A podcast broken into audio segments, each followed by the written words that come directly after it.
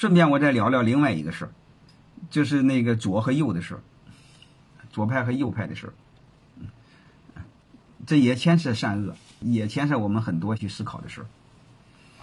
你会发现，我们对任何组织啊，我觉得小到一个部门，大到一个企业，再大到一个国家，都一个事儿。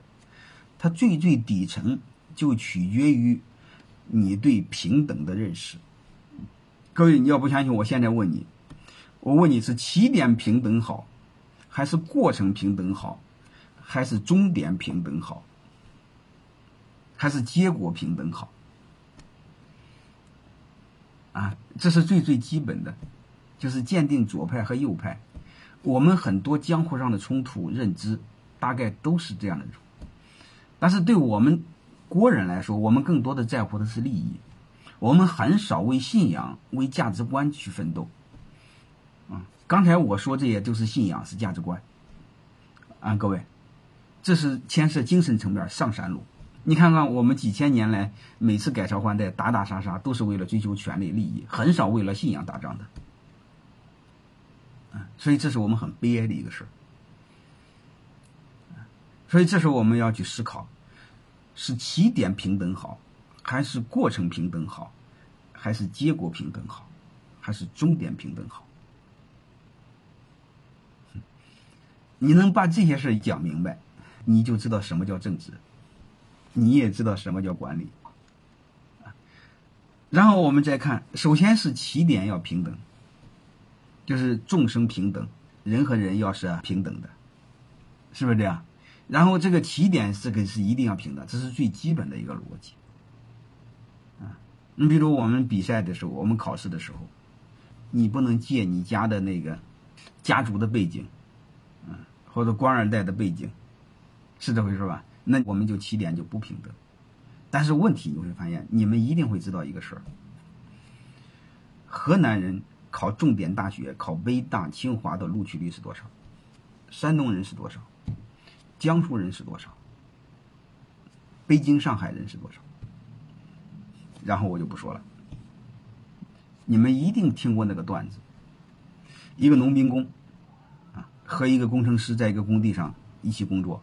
啊，工程师是道貌岸然、衣冠楚楚啊，然后和一个农民工聊天，结果聊同岁，结果同年参加高考，结果农民工湖南人考了五百分，结果那个工程师上了个名校本科考了四百分，为什么？因为他是北京人。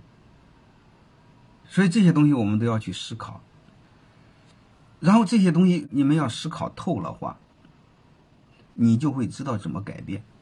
你看刚才太多的说这个改变不了，改变不了。如果你都认为改变不了，那我建议你就别当人家爹了，你也不要奋斗了。我一再说改变不了，你可以改变自己。你不能认命吗？各位，对吧？你改变不了别人，可以改变自己，然后你最起码可以做到不被改变吧。我没有太多的就是认命啊，这都是命啊，那些都没用。各位，我再给你们说一句话：越没用的东西越有用，越有用的东西越没用。如果你接受了这种所谓的不平等，你认命了，各位，你在暗示你孩子做个奴才，老老实实做个奴才是应该的。你也接受了，你做个奴才也是应该的。他是不是这么个逻辑啊？能明白了吗？还有一个，我再问你一句话：这个奴才和奴隶有什么区别？你比如我们被逮住了，打败了，做人家的奴隶；还有一个做个奴才，能理解了吗？啊，猪和狗的区不是猪和狗的区别，你可以理解为狗和狼的区别。能理解了吗？啊，所以你可以发现，作为一个奴隶，你怎么着，他有机会类似斯巴达克那样，你可以蹂躏我的躯体，但是我的灵魂是不可以的。这些我们得懂啊。我我再讲一个哈，你们不要就那个故事谈故事，我我更希望你懂这个背后的道理。我再给你讲一个，呃，曾经是做过某国的那个。副总统还是总统候选人，啊，叫麦凯恩，他在越战时候被逮住过。还有一个叫阿米兹还是什么那个那个上将，被日本人逮住过。大家知道越战被逮住了会收拾的很厉害的，但是日本人收拾那个上将阿米兹上将收拾的也是很厉害的，所以收拾的你就得在说美国人的坏话，这个你们知道哈，说了很多美国人坏话，还透还泄露了很多情报。不是麦克阿瑟，就是签字的那个日本投降和麦克阿瑟一块签字的啊，应该是阿米兹还是叫什么米兹？他说了太多的美国的坏话。你想，他是这么大那个级别的人，他知道的太多，但是他被救回来之后，仍被认为英雄，还成了总统的候选人，就是和奥巴马那会儿同时代竞争的啊啊，对对对，尼米兹。所以我问你们为什么？你接受的逻辑我就不说了，好吧？如果说你要是那样的话，你在另外一个环境我就不说了。为什么？因为他们会认为，当你的身体就不受控的时候，你的思想一定不受控。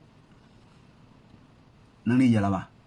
所以你会发现怨不得你，因为他的肉体就不受控，所以他的思想，他说出来所有的话和他无关。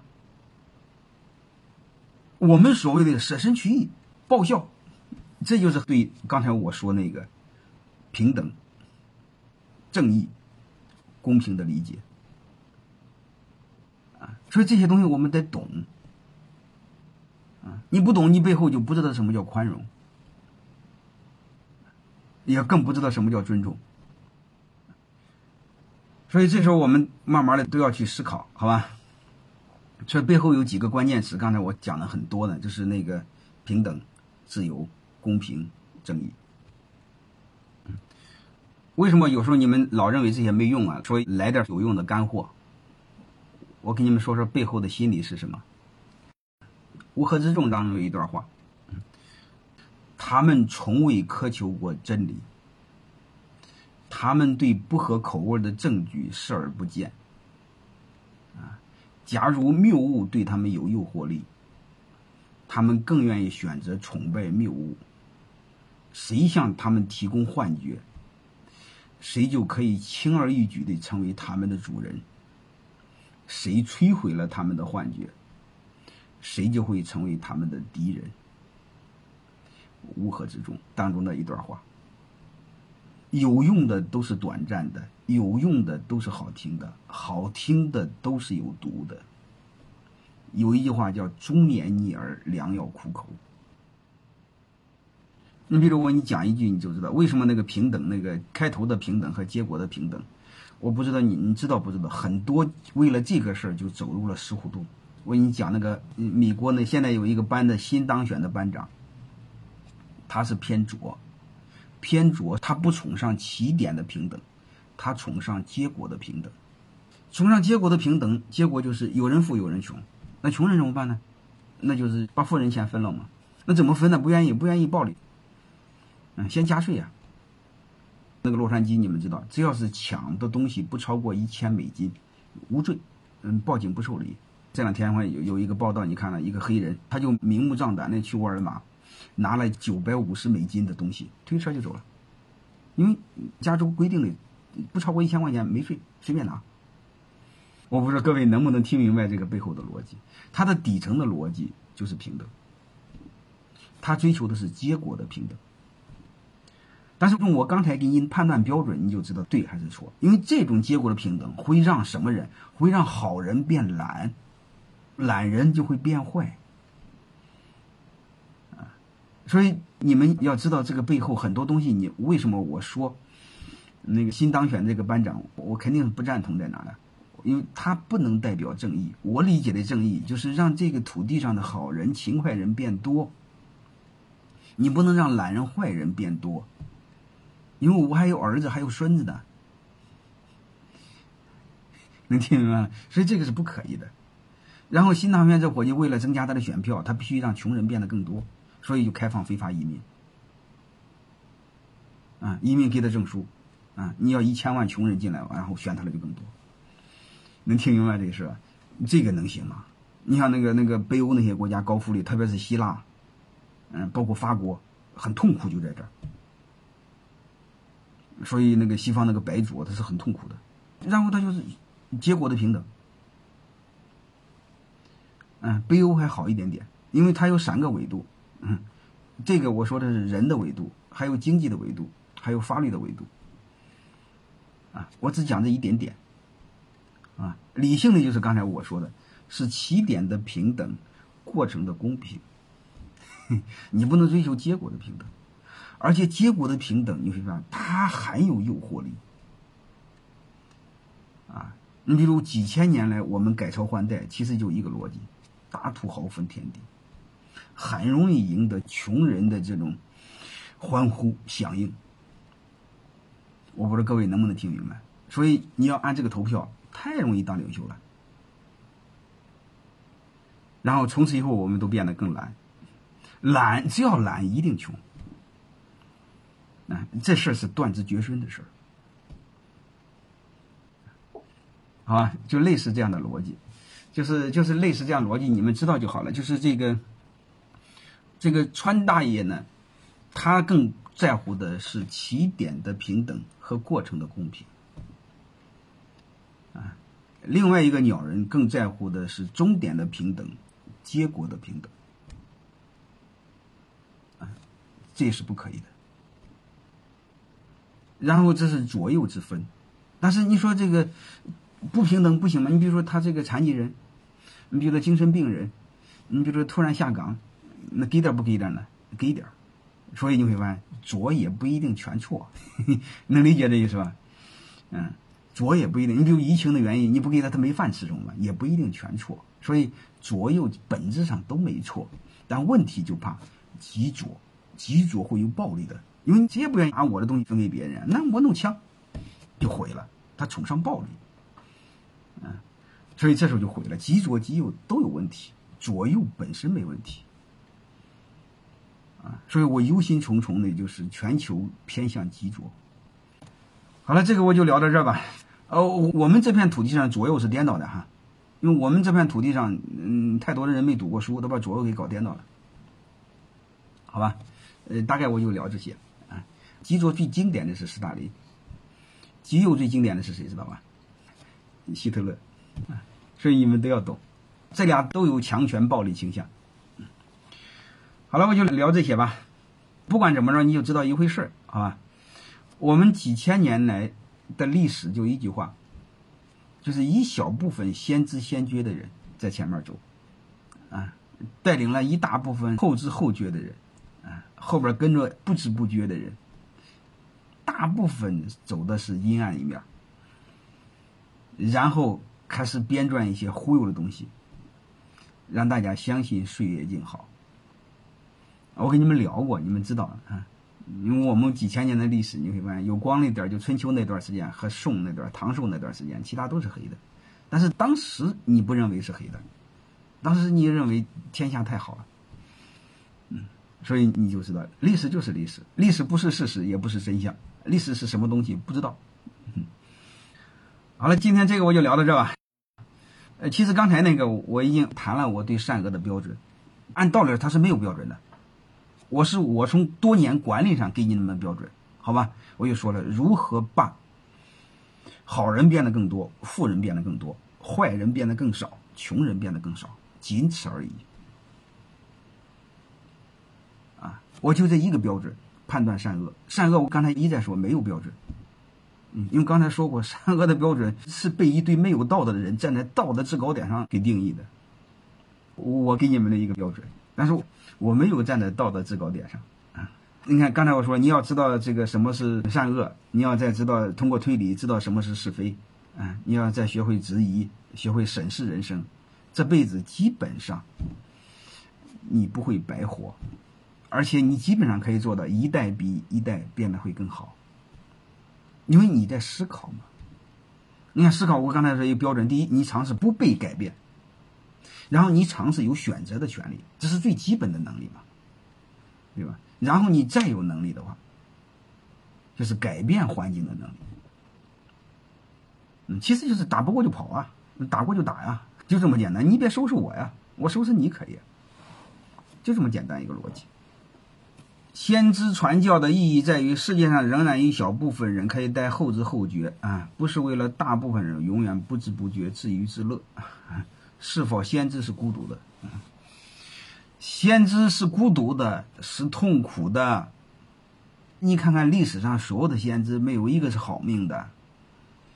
你包括耶稣，根本就没人相信他，能理解了吗？啊，结果被人杀了也没人相信他。还被他的门徒出卖了，是后来过两天复活了，大家才信。那代价有多大呀？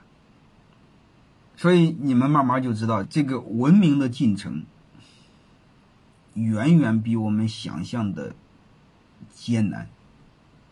我其实就是想说一个事儿：你既然做了人家的爹，你得给你的孩子有一个交代。就是你作为爹，给孩子更好的一个生存环境尽力了。就是你临死的时候可以说这么一句话：你爹没当缩头乌龟，没当王八蛋。我认为这个是最基本的，就是你不能光给他的肉体，你还告诉他我还给了你精神。就是我让你的生存空间变得更好了。你比如你爹生存这个空间中，坏人百分之五十，结果你爹通过奋斗这一辈子。把你的生存空间坏人变成了百分之二十，那你就可以坦然的离开这世界。你儿子会比你活得好。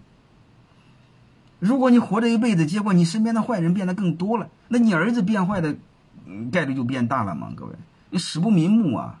你这辈子怎么混的？而且刚才我告诉你，第一，你房子被改变，对吧？第二个是你改变不了之后，你换个树，两鸟择木而栖。你非要你最在那个树上吗？然后实实在不行，过两天再飞回来再改变也行啊。我都告诉你了，包括以前也告诉你，我们要先远离那个低端人群，啊，先远离这个人渣这个群体，不都是一个逻辑吗？孟母还择邻三千呢，是吧？孟他妈三千年前都知道怎么回事，你到现在还不知道怎么回事吗？傻呀！